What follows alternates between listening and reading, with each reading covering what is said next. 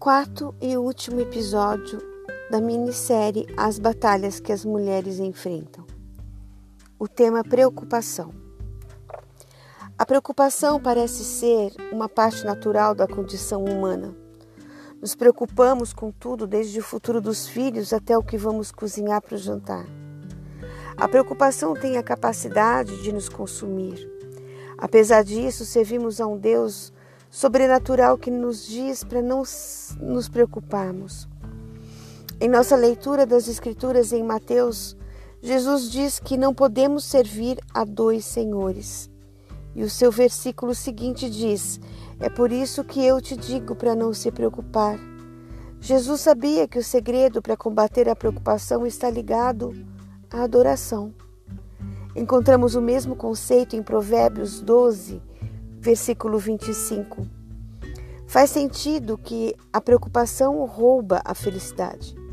No hebraico, preocupação vem tem o sentido de fazer o coração do homem se humilhar ou adorar. A questão é: a quem ou ao que estamos escolhendo adorar? Quando nos preocupamos, tomamos a decisão de nos submeter a algo que não é a soberania de Deus. Em meu coração e mente, tirei Deus do trono e me coloquei lá.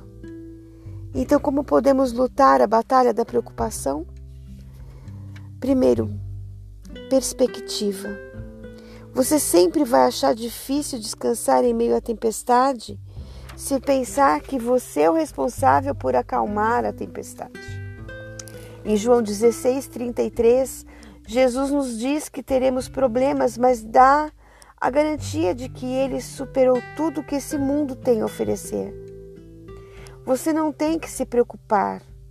Ele sabia que você ia passar por tempos difíceis e ele tem tudo sob controle. Deixe por conta dele. Muitas vezes cedemos à preocupação porque nos esquecemos do que Deus fez por nós lá no passado. Repetidas vezes nas Escrituras, vemos Deus dizendo a seu povo para lembrar. Por quê? Por que tendemos a esquecer? Sempre tendemos a esquecer.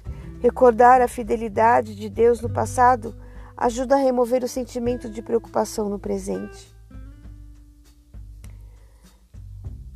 Transforme a sua lista de preocupações em uma lista de orações. A preocupação não realiza nada, a oração muda tudo. Em vez de falar para nós mesmos, vamos falar com o único que pode fazer algo com relação à situação. Eu deixo para a meditação de todos o Salmo 105, que fala sobre a soberania do nosso Senhor. Graça e paz.